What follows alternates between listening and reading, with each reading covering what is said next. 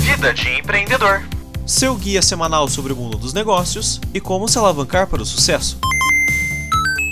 Por Renato Ribeiro, todas as quintas, no canal Tech.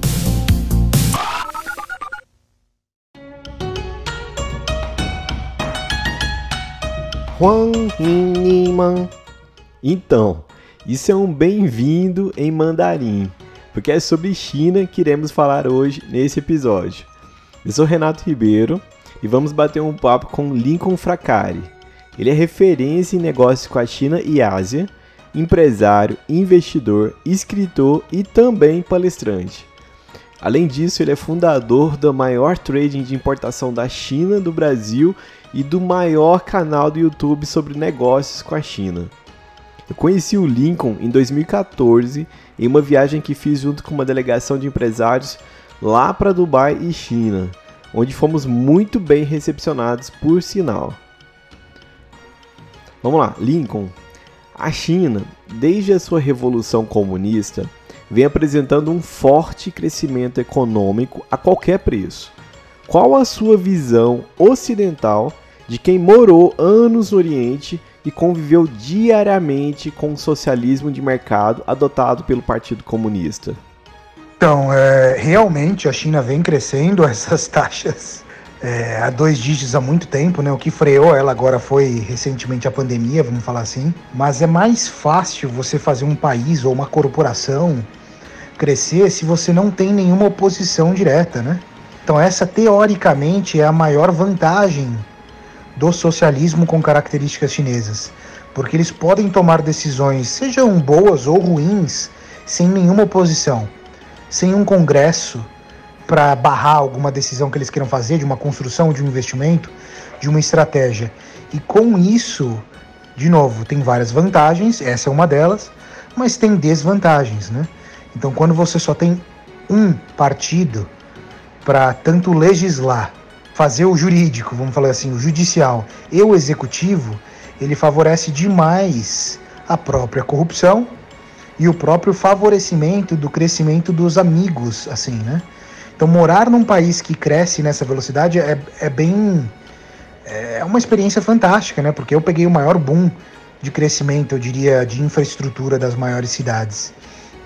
Eu, eu posso afirmar que a maioria dos estrangeiros que vai para lá, que não falam o mandarim, eles não conseguem perceber nada, né? Fica uma bolha é, de uma vida em um país extremamente seguro, extremamente eficiente, onde as coisas funcionam, é, a logística funciona, as entregas são rápidas, o custo de vida, dependendo de onde você mora, não é tão caro assim comparado com algumas cidades, se comparar com outras metrópoles. Agora, a partir do momento que você começa a ter conhecimento da língua, e começa a entender um pouco mais fora da bolha, que você começa a enxergar os problemas, eu diria assim. Eu acho que essa é a principal visão de um estrangeiro que mora lá. Você vai ter diferentes respostas dependendo de quanto tempo ele está lá. Se ele está menos de dois, três anos, eu diria que ele não vai conseguir achar nenhuma desvantagem, fora a comunicação, a distância com a família, e depois de um tempo que ele começa a ver outras coisas. Né? Realmente, viu? Eu saí da China muito impressionado com tudo que eu vivenciei. Em rodas de amigo, eu dizia que Manhattan era um aglomerado de avenidas paulistas e que Pequim era a multiplicação de Manhattans, em virtude de tudo que eu encontrei por lá. É muito grandioso, tudo muito expressivo. Você acredita que o programa conhecido como Novas Rotas da Seda que visa construir uma economia global aberta, tem afetado as relações comerciais com os Estados Unidos? É, a China ela é muito inteligente na estratégia internacional que ela tem feita, né? Por eles controlarem tanto os relatórios, os números que são divulgados do próprio PIB, da própria inflação, é muito fácil eles controlarem o volume que entra e sai de yuan do país, a reserva de dólar que entra e sai. É, não há ninguém que possa questionar isso. Então, praticamente a China tem recursos ilimitados, às vezes, de compra, de investimento fora do país, quando entra a parte privada, vamos falar assim, mas muitas vezes a parte privada tá com um suporte por trás de alguém do governo, né? Então isso entra, não entra publicamente, né? Esses números às vezes só saem como iniciativa privada. Então o que eles estão fazendo novas rotas da seda é comprando infraestruturas fora do país para criar realmente uma otimização da logística, para fazer com que os produtos chineses saiam mais rápido da China, cheguem mais rápido ao destino e vice-versa. Agora a maneira como a China geralmente age nos investimentos, ela investe muito pesado, né? Em alguns países, vamos falar assim, e ajuda demais aquele país. Só que ela acaba criando um refém. Refém não é a palavra certa, mas vamos colocar assim, um, uma pessoa que não pode falar mal de você, né? Então imagina um vizinho que reforma a sua casa inteira ou reforma só a sua cozinha. É muito difícil você criticar esse vizinho publicamente enquanto ele está te olhando, né?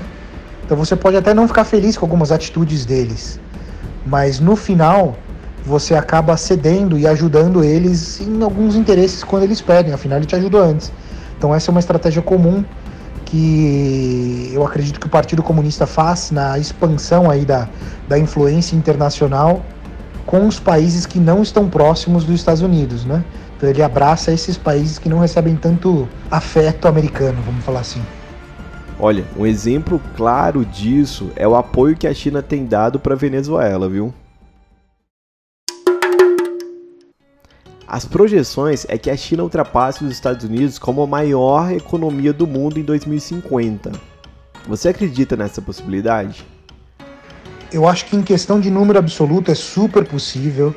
Agora o problema é que pelo excesso do número da população chinesa, isso acaba se tornando improvável quando a gente fala na parte per capita, né? Então o total com certeza passaria. Agora o per capita eu não acredito que nunca passaria uma economia americana pelo volume de pessoas que tem lá. A pobreza na China é muito grande. Tem muita gente assim muito muito pobre quando você faz da quando você sai das grandes cidades. Então é, é extremamente provável que a qualidade de vida da maioria dos chineses melhore, que eles tenham mais condições de trabalho, como realmente o presidente da China, o novo, o Xi Jinping, tem feito desde 2013. Só que eu acho, na minha opinião, né, muito improvável que a renda per capita se torne de um país de primeiro mundo, vamos falar assim, como, como os Estados Unidos ou como outros países de, de alto IDH, assim, vamos falar assim, dos países nórdicos, por exemplo, que a China se torne isso por questões culturais e por outros fatores, né? Eu acho que isso não deve acontecer. Em um passado recente, os chineses tiveram divergências com os russos sobre limites territoriais e o famoso conflito sino-soviético em 1969. Entretanto, nos últimos anos, estamos acompanhando alianças comerciais e militares sendo feitas entre as duas nações. Como você classifica esse relacionamento, Lincoln? Bom, a visão da Rússia foi sempre, vamos falar assim, anti-Estados Unidos, né? E quando isso também acontece com a China, eu acho que volta aquela frase antiga do inimigo do meu inimigo é o meu amigo. Então eu não, eu não sei em detalhes, honestamente, na parte militar, eu não sei que tipo de aliança exata foi feita, eu não estou antenado nisso, mas na parte comercial existem muitos acordos entre China e Rússia, vamos falar assim, que facilita a troca de informações em mercadorias, negócios entre eles. E, esse, e essa questão de limites territoriais é um problema que a China costuma trazer até na realidade presente, né? Eu acho que um exemplo recente aí é as ilhas do sul da, do Pacífico Sul, que se pegar realmente a demarcação que a China fez em conflito com o Japão, não seria nem do Japão, talvez, e nem da China, mas a linha que eles fizeram, assim, que deveria ser né, de, é, declarada pelo mundo 100 quilômetros depois da costa, né? O que eles fizeram ali foi. E o mundo, né, a ONU, é, se calou em referente ao que eles fez, foi, foi um absurdo, mas foi sim, eu não diria nenhuma divergência sobre limite territorial foi uma declaração que aquelas novas terras eram deles, né? Foi bem é, foi um approach bem agressivo que eles fizeram nisso. Para quem não sabe, a China construiu uma série de ilhas artificiais em toda a área conhecida como Mar do Sul, onde foram criadas bases militares que vão garantir a soberania em uma das rotas comerciais mais movimentadas do mundo. O problema disso tudo é que ela acabou com arquipélagos e áreas que eram preservadas. Vamos lá para outra pergunta.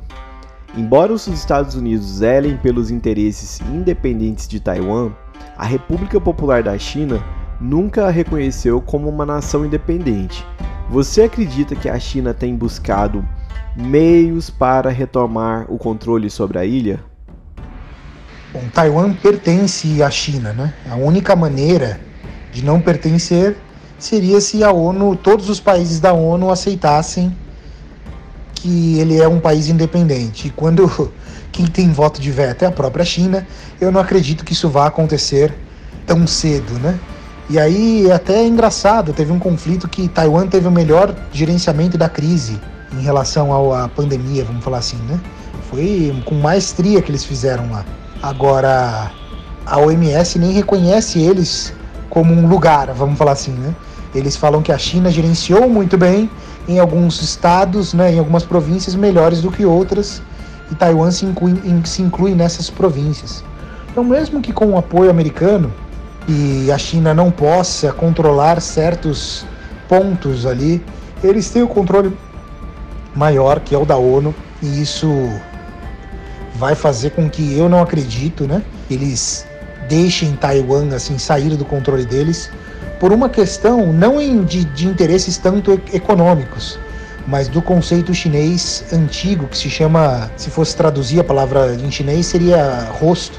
E quando você perde rosto para o mundo, significa que você perdeu a sua influência, né? Então eles não deixariam isso acontecer, na minha opinião. No ano passado, a China comemorou 70 anos da Revolução Comunista e apresentou ao mundo um poderio bélico se equiparando às grandes potências militares. O que podemos esperar daqui para frente sobre esse assunto no cenário mundial? É, eu acredito que falar sobre o poderio bélico em relação ao cenário mundial, né, daqui para frente, seria uma linha de relação muito elástica aí, né? É, não tem uma correlação entre os dois, na minha opinião, porque eu não acho que, esse, que essas armas seriam usadas tão cedo. A maioria dessas fabricações das armas, para mim, são usadas mais para fornecer suporte para os países amigos, como a própria Coreia do Norte, Síria, Irã, que devem ter o destino, as armas chinesas, vamos falar assim, para esses países. Né? E mesmo assim, se você pegar, pelo que eu conheço, quando a gente compara a qualidade né, e treinamento de, um, de uma empresa ocidental em relação ao próprio uma empresa chinesa, vamos falar assim, em geral dá para falar que eles são muito superiores né, em vários aspectos. Então, apesar do, dos chineses serem o maior empregador do mundo no exército, né, com o exército chinês, eu acho que isso não vai influenciar o cenário mundial daqui para frente, porque ninguém mais vê um país pelo poder bélico, né? mas sim pela capacidade de influência política que ele tem e até a influência no coração das pessoas com soft power. E isso ele já tem investido bastante, né?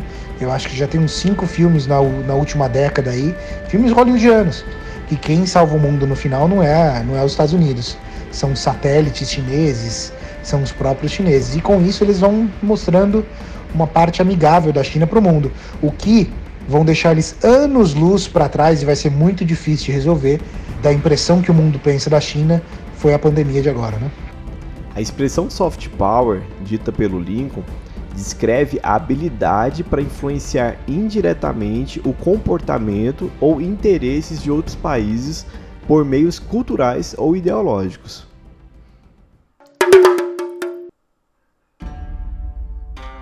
Vamos para a última pergunta, então, Lincoln. Diz para mim, China, Rússia ou Estados Unidos? Para que lado você acha que o Brasil deve seguir? É, em relação ao comércio internacional, o Brasil ainda é uma grande fazenda, né?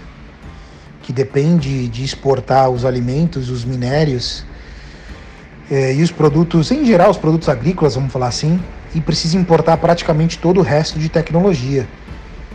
Eu não tomaria lados com ninguém. Eu assumiria uma postura mais neutra de continuar vendendo os alimentos para a China como já são vendidos. Se você pegar a balança comercial dos Estados Unidos, a gente mais compra dos Estados Unidos que vende. E eles não teriam tanto poder assim para comprar muito mais coisas, né? Vamos falar. A gente poderia até aumentar o volume de exportação americano, por exemplo, em 2019 foram em torno de 26 bilhões, né? E se a gente pegar para a China, a gente vendeu 65 bilhões. Então é, é muita diferença para a gente. Até teve um movimento popular aí na internet entre o povo de boicotar os produtos chineses. Isso não faz sentido econômico, não é viável, seria o nosso colapso tecnológico de volta para a Terra, já que todos os circuitos impressos, toda a tecnologia ainda vem de lá, e a gente sobreviveria de fruta e legume e minério, né? Porque a gente não conseguiria importar tanta máquina para dar força para a indústria, e assim vai. Eu não acho que há um lado a seguir.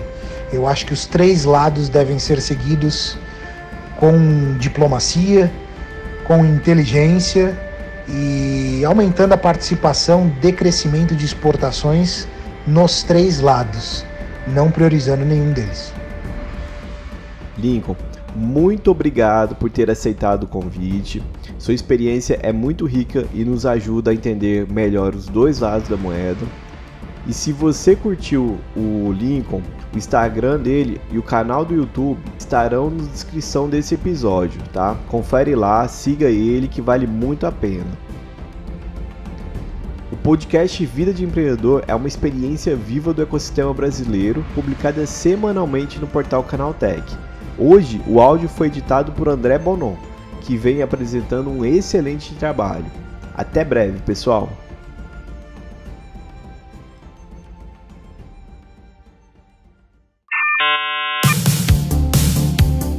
Este episódio de Vida de Empreendedor foi editado por André Bonon, edição de áudio e vídeo. Telefone para contato 019 99306 5364.